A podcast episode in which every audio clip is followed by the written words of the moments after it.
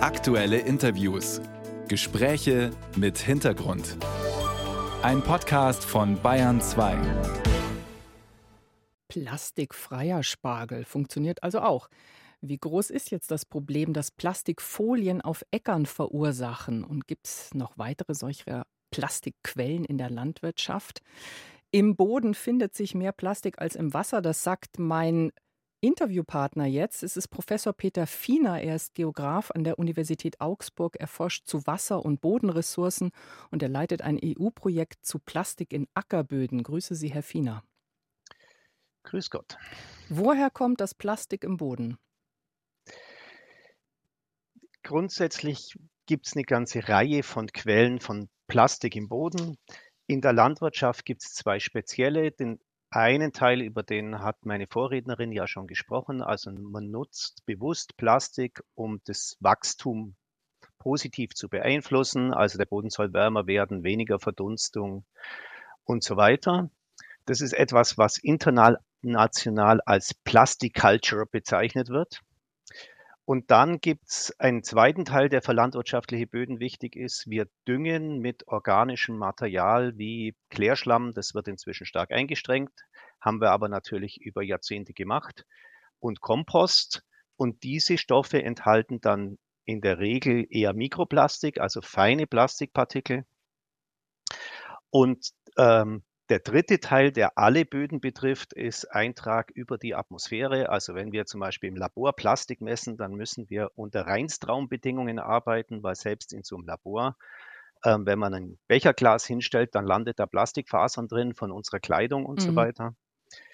Und ein ganz großer Anteil am Plastikeintrag ist, und da wird manchmal drüber gestritten, ob denn das Plastik sei, ist der Reifenabrieb entlang von Straßen weil da sind die Mengen eigentlich am größten. Jetzt haben wir so das gesamte Spektrum, Spektrum an Makro- und Mikroplastik, was da in den Boden gelangen kann. Können Sie einmal den Weg skizzieren, die diese Plastikpartikel dann weitergehen, wenn sie einmal irgendwie im Boden gelandet sind?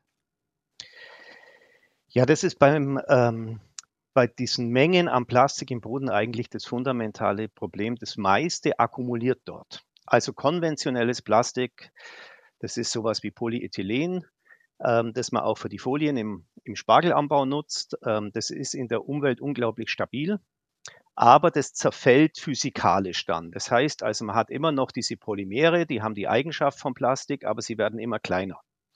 Und ähm, im Boden, der Boden besteht ja aus Partikeln, ist es dann mehr oder weniger festgelegt und der einzige Weg, diesen Boden wieder zu verlassen, ist entweder über Bodenerosion und Oberflächenabfluss, also dass es abgespült wird.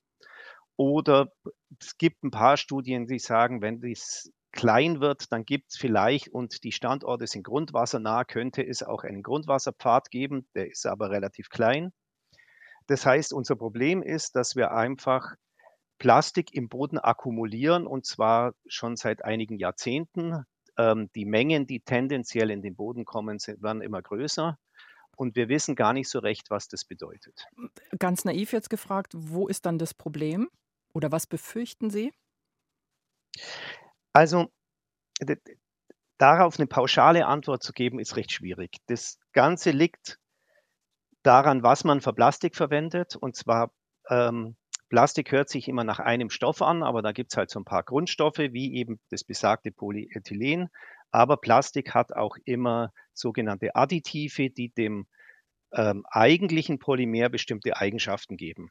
Bei Agrarfolien ist es klassischerweise, die sollen äh, einigermaßen flexibel sein, also nicht so leicht brechen und UV-beständig sein. Und diese Additive, die natürlich da nur in kleinsten Mengen drin sind, sind tendenziell, viele davon äh, sind toxisch. Und das toxisch Problem für ist, die wie, Umwelt, toxisch für den Menschen? Ähm, erstmal toxisch für die Umwelt.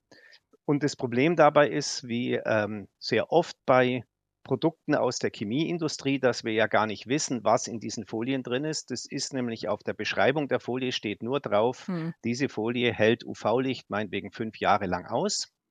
Aber es steht nicht drin, was genau zugegeben wurde. Das ist so ein bisschen das eine Problem. Und dann fängt das Problem eben an, wenn die Konzentrationen höher werden.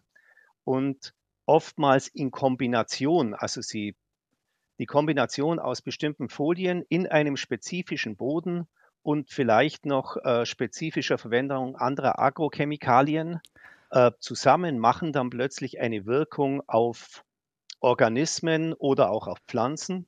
Könnten Sie das einmal konkretisieren? Und, Wie würde diese toxische Wirkung äh, ganz konkret aussehen? Also die, die, die Grundproblematik besteht darin, wenn man das in der Forschung untersuchen will, dann macht man einen Versuch, gibt Plastik zu und schaut, wie klassisch Regenwürmer reagieren. Jetzt ist das Dilemma, dass man dazu, wenn man im Labor da einen Versuch macht, in der Regel relativ hohe Mengen Plastik zugeben muss, damit man einen, in der Wissenschaft ist die Statistik immer wichtig, ein statistisch aussagekräftiges Ergebnis bringt.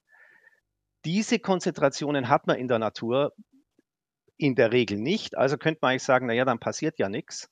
Aber das reichert sich im Boden natürlich an. Das ist das eine Problem. Und wenn es dann da mal drin ist, geht es ja nicht mehr raus. Das heißt, wenn wir in 50 Jahren feststellen, es ist viel zu viel Plastik, mhm. dann ähm, können wir nicht mehr zurück.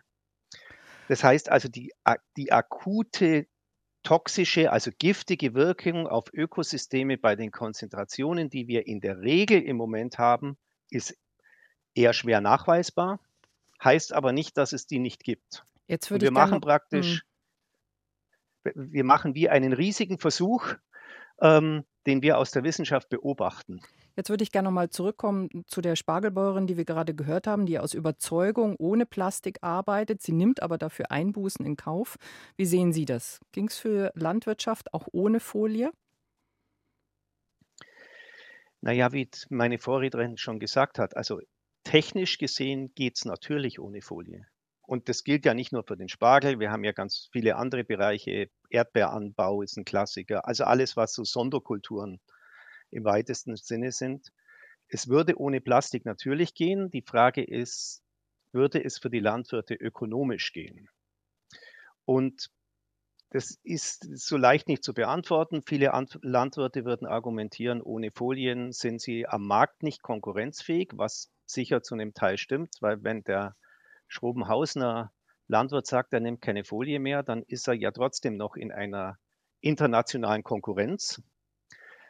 Wie die Vorrednerin auch schon gesagt hat, ist natürlich das meiste Geld wird verdient mit dem frühen Spargel und ohne Folien wird das nicht funktionieren.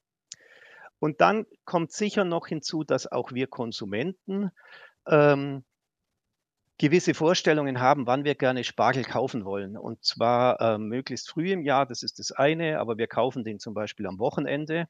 Da machen die Landwirte teilweise sowas, dass die, also wenn die Folie, die beim Spargel, die hat eine schwarze und eine weiße Seite. Und die schwarze Seite ist dazu, um den Boden zu erwärmen und die weiße Seite ist, um ihn kühl zu halten.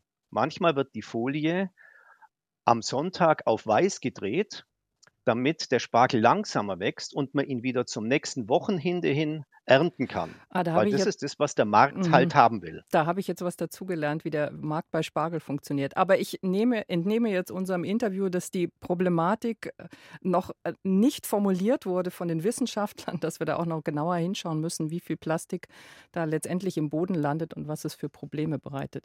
Professor Peter Fiener war das von der Universität Augsburg. Herzlichen Dank fürs Gespräch. Bitte sehr. Auf Wiedersehen.